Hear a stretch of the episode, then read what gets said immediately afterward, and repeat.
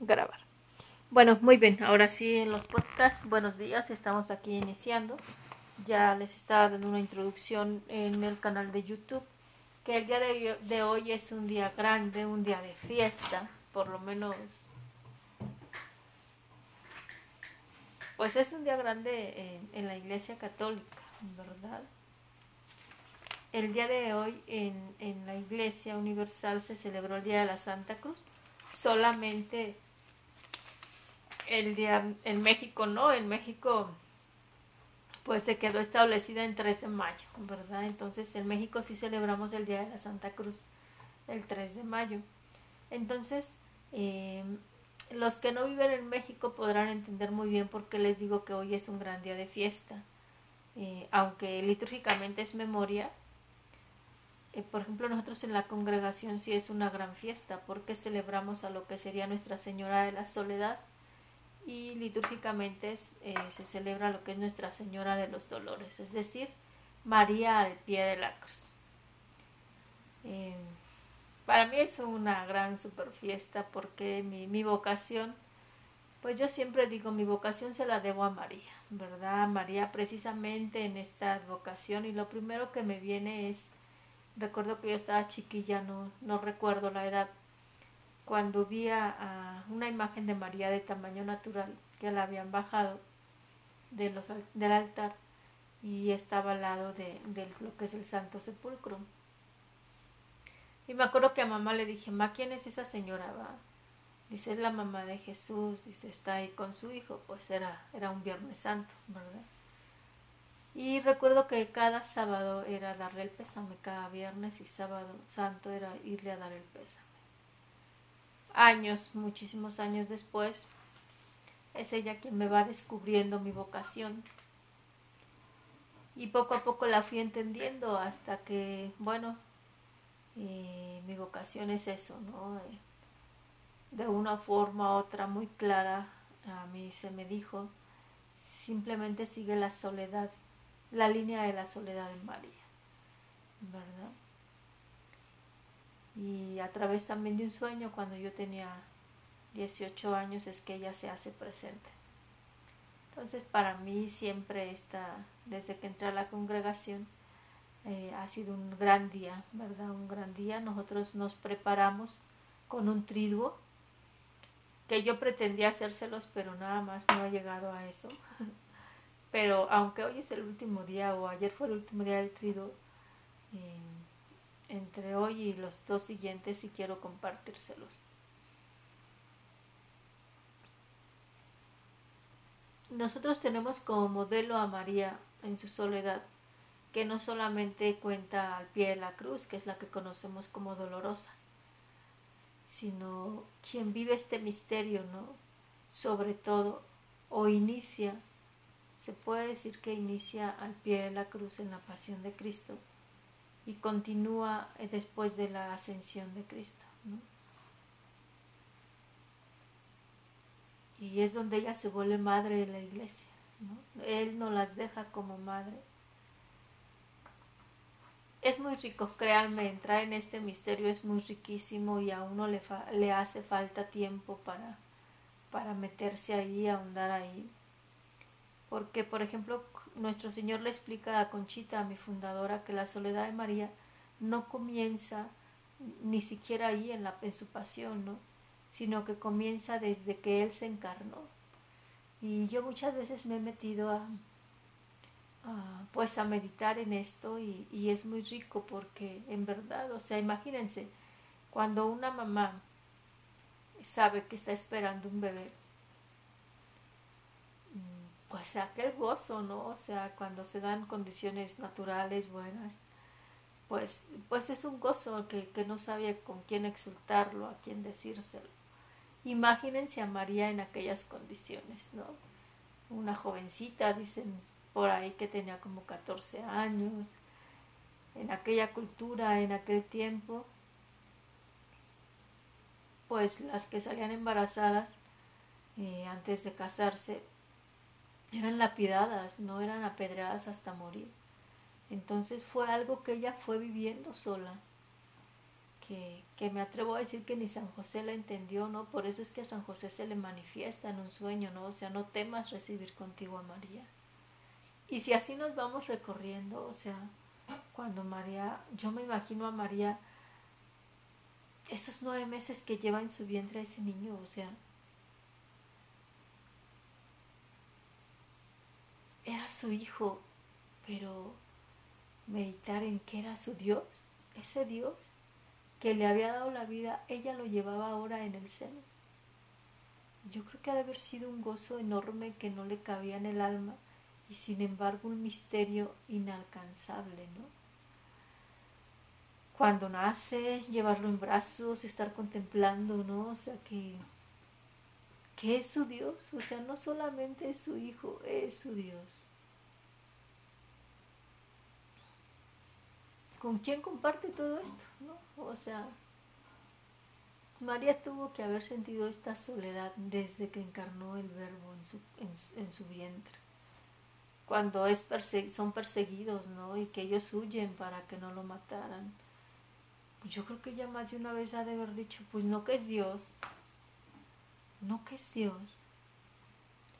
Cuando lo, cuando lo presenta al templo, ¿no? Que, que ella va a purificarse y Simeón le anuncia, ¿no? Ahí vamos a entrar en la lectura. Simón le anuncia, eh, una espada te atravesará el alma, ¿no? el corazón.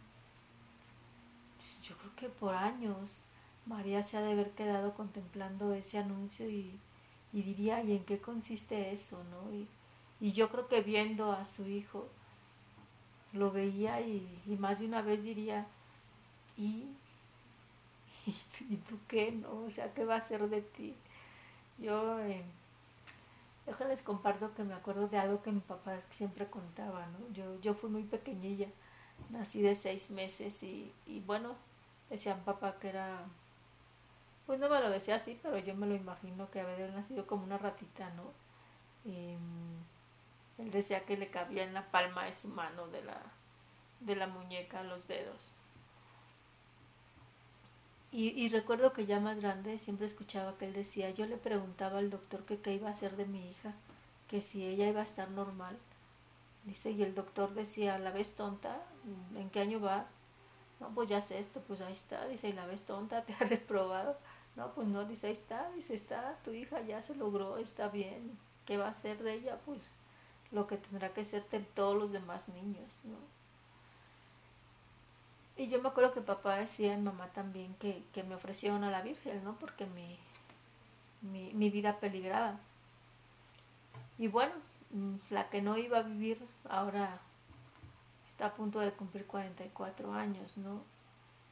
Y, y hablo esto de mí porque yo digo, a fin de cuentas, agradecer una vida es, es agradecer a Dios y es glorificar a Dios en, en el poder que Él tiene. Si eso es de un ser humano y si alguien se admira y se pregunta qué va a ser de un ser humano, en este caso yo pongo un ejemplo, ¿qué no sería de Dios, no? Y qué no sería lo que se preguntara la Virgen cuando veía a su hijo, ¿no? Y decía, ¿y este qué? ¿No? O sea, ¿hacia dónde van las cosas? y cuando se le pierde en el templo, ¿no? Y, la, y, la, frase con la que le sale Jesús como todo un adolescente, que no saben que debo encargarme de las cosas de mi Padre.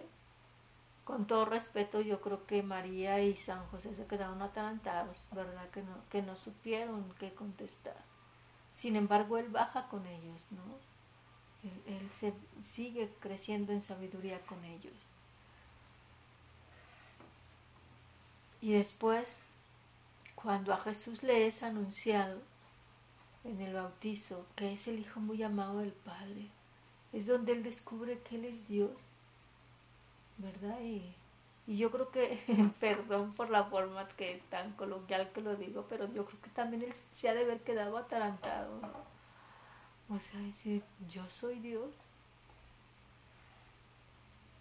Y, y, aunque los evangelios no lo dicen, yo sí creo que Jesús tuvo que, que, haber hablado con María de esto, ¿no? Y, y, yo creo que tuvo que haberle ido a decir, María, bueno, madre, fíjate que yo escuché en el interior esto, ¿no? O sea, yo escuché esta voz, ¿no?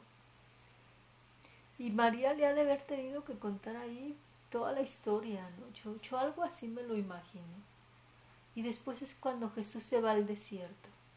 Se va al desierto y ahí confirma, al ser tentado, ahí confirma esta parte de ser hijo, confirma esta parte de su naturaleza divina. Y es donde regresa y pues empieza a armar, ¿no? Lo que empezó, ¿no? O sea, el grupo de pescadores que juntó y con los que empezaron a anunciar el reino. Y dirás, ¿y por qué esta monja nos cuenta todo esto? ¿no? Pues porque indudablemente la vida de María tiene sentido a raíz de la vida de Jesús. Y María dolorosa, María al pie de la cruz, María en su soledad, que, que es la que se queda ahí acompañando a la naciente iglesia, es esa María que, que nos comparte, que nos ayuda a meditar todos, eh, todos los misterios, todos los capítulos de la vida de Jesús. Precisamente esta semana me toca rezar el rosario y, y, la forma en que lo meditaba, en que lo motivaba era, María, pues ayúdanos, ¿no? Tú al pie de la cruz. Ah, o sea, ayer que nos tocaba meditar sobre los misterios gozosos, ayúdanos a de verdad adentrarnos y a meternos en estos misterios. Porque así me imagino a María al pie de la cruz, en esos años de soledad después de, la asunción de Jesús. Me la imagino meditando todo lo que vivió con su hijo. Y, y si antes lo pensaba así, ahora con más razón después de la muerte de mi papá, ¿no? Porque, porque así le pasa a uno, ¿no? Cuando menos acuerdas, estás pensando en lo que viviste allá, lo que viviste aquí. Justo ayer yo me estaba acordando en los últimos momentos, ¿no? Y cómo, cómo él oraba, ¿no? Por nosotras, o sea, como todavía cuando él me dijo, hija, ofrezco mi enfermedad y mi vida por tu congregación, yo decía, ay, me siento como como un pavo real, ¿no? O sea, que, que, qué talante de padre el Señor me dio. Si eso yo lo siento, ¿qué sentirá Jesús por María? ¿Qué sentirá Jesús por María, no? Decir, qué madre, ¿no? O sea, qué madre. Y, y también María, ¿no? Al recordar pues diría más de una vez, qué hijo, ¿no? Qué talante de hijo. Y, yo creo que no le alcanzó la vida para, para agradecer el gran don de haber sido madre de Dios. Y yo te invito a que este día lo, lo, lo dediques a irte con María, yo sé que es un día que, pasa desapercibido en el mundo. ¿Por qué? Porque es el día de la independencia. Bueno, no en el mundo, en México, perdón. Porque bueno, aquí en México y en Centroamérica celebramos la independencia, ¿no? Y bueno, en México somos muy fiesteros, entonces no sé hoy cómo se viva, ¿verdad? Por lo de la pandemia. Pero en general, pues es un día que, litúrgicamente a nivel país no siempre se vive, ¿no? Por las fiestas. Y sin embargo es, es un gozo, una alegría, o sea, qué madre tenemos. Una madre que, que donó su vida, que no, no se hizo pequeña, no se arrinconó ante lo que se le venía encima, ¿no? Al aceptar ser madre de Dios qué talante de mujer, o sea, qué talante de mujer. Y la prueba máxima es al pie de la cruz. No, es que a mí la verdad me, me, me falta tiempo. porque ya, ya estoy viendo que ya se me fue el tiempo en los podcasts, ya se me está acabando el tiempo. Pero les pido que mediten San Lucas capítulo 2 versículos 33 al 35, por favor. y en YouTube continúo. Me falta tiempo para, para meditar sobre esto. De verdad que quisiera compartir la palabra, quisiera compartir textos de nuestra madre.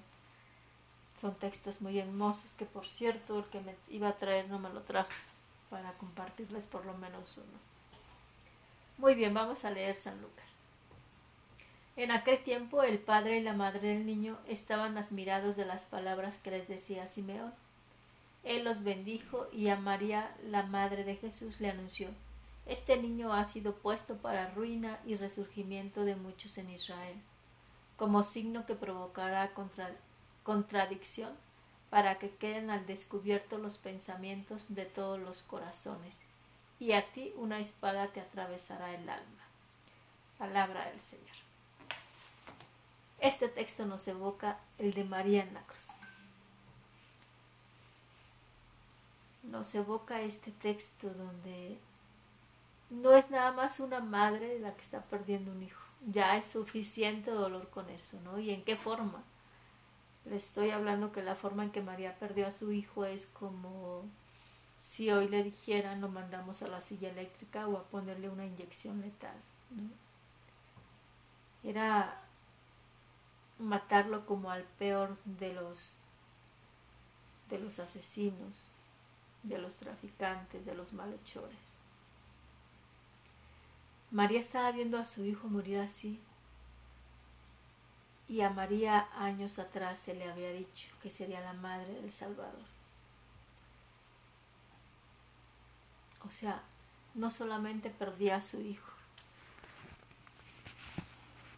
sino que ahí la promesa podría decirse que le estaba siendo rota, quebrantada. Y sin embargo se mantuvo de pie. Y volvió a pronunciar su fiat, aquel que pronunció cuando le fue anunciado que sería la Madre de Dios, y que el que seguramente fue reafirmando en el acontecimiento, en el diario acontecer de la vida. Pero en ese momento de obscuridad donde le es arrebatado el Hijo, también le es arrebatada la promesa.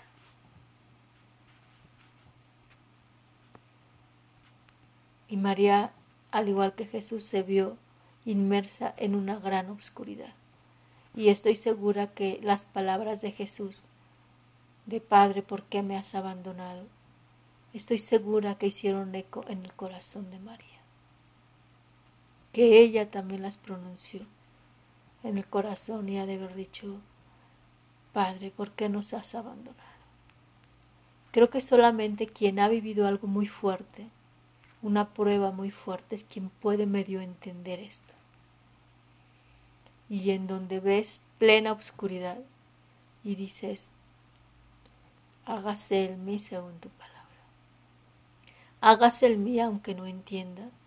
Hágase el mí aunque el corazón lo tenga destruido. Hágase el mí. Hágase el mí aunque me veas llorar.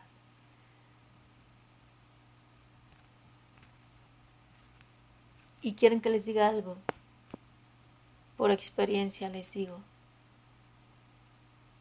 que cada quien estamos llamados a vivir ese pequeño misterio. En ellos no fue pequeño, nosotros estamos llamados a vivirlo en pequeño, en minúsculas.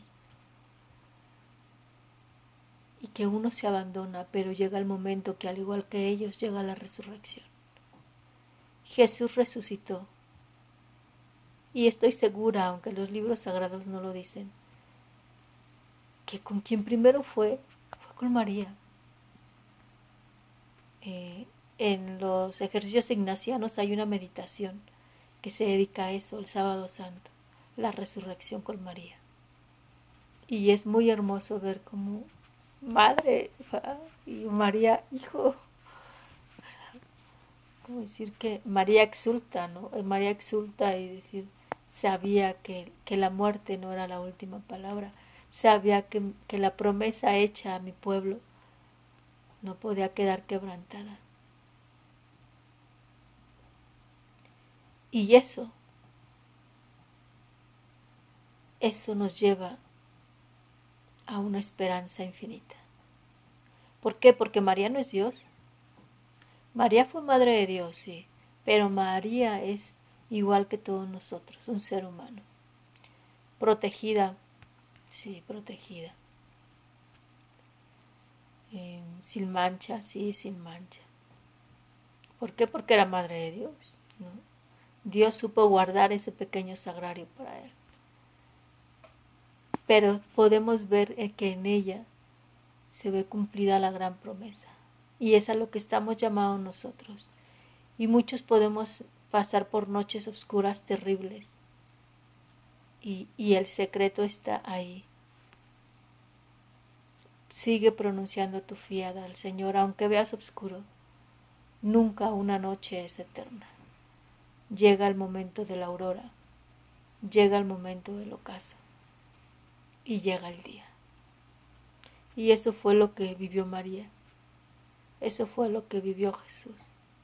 Y eso es lo que celebramos en esta memoria de María al pie de la cruz. Eso es lo que celebramos las familias de la cruz al celebrar María en su soledad. Que María es la Madre de Dios María es nuestra madre, María es la que estuvo acunando a la, a la naciente iglesia. Y que estamos claros, ¿no? No la adoramos. Estamos claros. La veneramos como madre. La veneramos como veneraríamos a, a nuestras madres, no tan solo por el hecho de que nos dio la vida. Pues yo los invito a que a que no pasen desapercibido este día a que vayan de la mano de María y le, y le digan, María, ayúdanos a meditar en, en los misterios del rosario, tan sencillo como eso. Y verán qué diferente se, se vive, se ora un rosario. Pasa uno de rezar a verdaderamente orar. Porque ¿quién mejor que María para explicarnos lo que Jesús vivió? Y eso quien lo hace, una madre que ve contemplar morir al hijo. Una madre que, que recuerda los momentos vividos. Y quien ha perdido un hijo, quien ha perdido un padre, quien ha perdido una madre, un hermano, hermana, un ser querido, puede entender de lo que hablo, ¿verdad? Porque es rememorar lo vivido. Pues hasta aquí, porque si por mí fuera, me sigo con el tema, ¿verdad? Ya más adelantito les, les leo textos de esto. No me traje, me todavía iba a traer un, un texto donde Jesús le habla a Conchita de ella, ¿no? Pero se me quedó. Pero a grandes líneas, Jesús le dice a Conchita, ¿no? Tú estás llamada a vivir lo mismo que María. También nos diría a nosotros, ustedes también están llamados a vivir, ¿no? Y algo muy hermoso le enseña a decir, ofréceme y ofrécete. Así lo hizo mi madre en sus años de soledad. Y créanme que para mí es muy confortante el recordar que, fue lo que le, si se puede decir así, le enseña a papá, ¿no? le compartí de mi espiritualidad de la cruz y yo le decía, no se preocupe, pa, aunque no pueda rezar ya, ofrézcase a Dios con Jesús. Y era cuando él me decía, hija, ya en el último tiempo, ofrezco mi vida, ofrezco mi enfermedad por los sacerdotes. Créanme que para mí ese ha sido el, el testamento espiritual de mi padre. Entendí que solamente dos personas o dos seres son capaces de traer a Jesús a este mundo. La primera fue María. Los segundos son los sacerdotes. Y desde entonces, dice, a mi manera, a la forma que yo entiendo, rezo por ellos, ofrezco mi comunión por ellos. Sin saber, mi padre, yo sin saber, mi papá, hacía años que vivía mi propia espiritualidad, ¿no? Ofrecer a Jesús al Padre por sus sacerdotes y una vez que enfermó, pues él mismo ofrecía su enfermedad, su vida, por los sacerdotes, por mis hermanos misioneros del Espíritu Santo y por nuestra congregación. Eso es lo que hacía María, eso es lo que le enseñó Jesús a María. Ofrécete y ofréceme al Padre por los sacerdotes para expiar los pecados del mundo. Se piensa que es un tema que ya pasó de moda y no ha pasado de moda. Mientras que existe el pecado, la expiación no ha pasado de moda. Y no porque exista un Dios justiciero que nos va a castigar, no. Sino porque Dios es amor, Dios es la pureza misma. Y va a llegar el momento de que cuando uno se vea frente a Dios, es uno mismo quien va a decir, estoy muy sucio para poder acercarme a esa blancura que estoy mirando.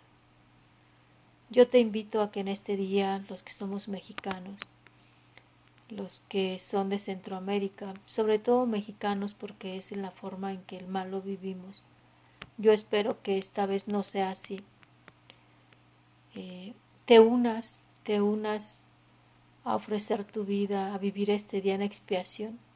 Es un día que, que se celebra. Hay en lugares muy, muy bonitos, familiar, pero hay en otros lugares en donde se celebra pues no muy agradable, a veces hay muertes, hay accidentes.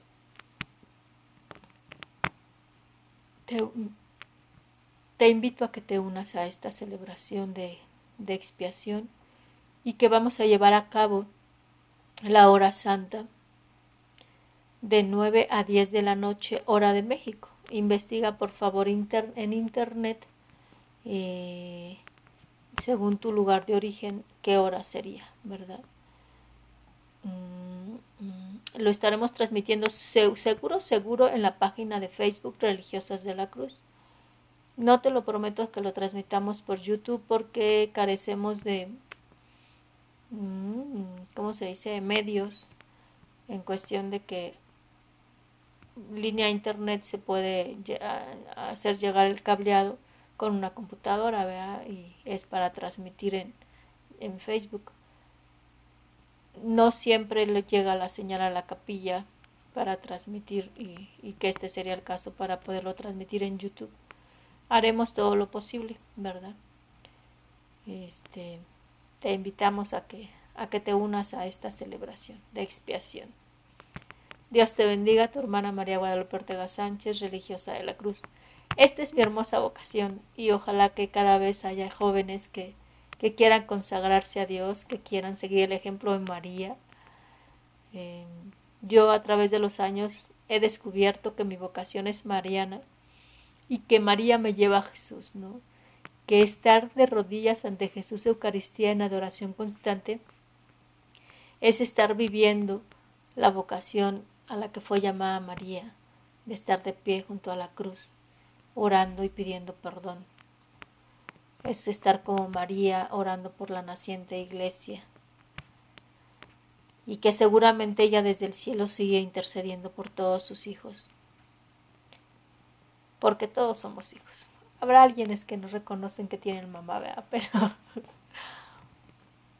aún así los respeto porque, porque sí reconocen que tienen un padre, que tienen un hermano. Y pues por todos los que nos reconocemos sus hijos, ¿verdad? Esta es mi hermosa vocación, al pie de Jesús Eucaristía de la mano de María. Y pues de paso les Pido me ayuden a dar gracias por esta hermosa vocación que, que sin duda ella me regaló, ¿no? Yo de pequeña, créanme, de pequeña, eh, solo me perdía, me extasiaba mirándola. Perdón, se me vienen las lágrimas, pero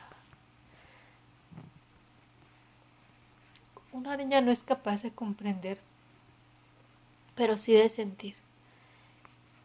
Y yo no entendía, pero tan solo mirarla me llenaba el alma. Y nunca imaginé, nunca imaginé tener la gracia de, de ser llamada a vivir esta hermosa ocasión. Y por eso con sencillez les pido que me ayuden a, orar por mí, para saber responder como su hija pequeña. Muchísimas gracias. Dios les bendiga. Perdón que les he hablado mucho de mí y, y ahora fue muy poco de la palabra. Dios les bendiga de verdad.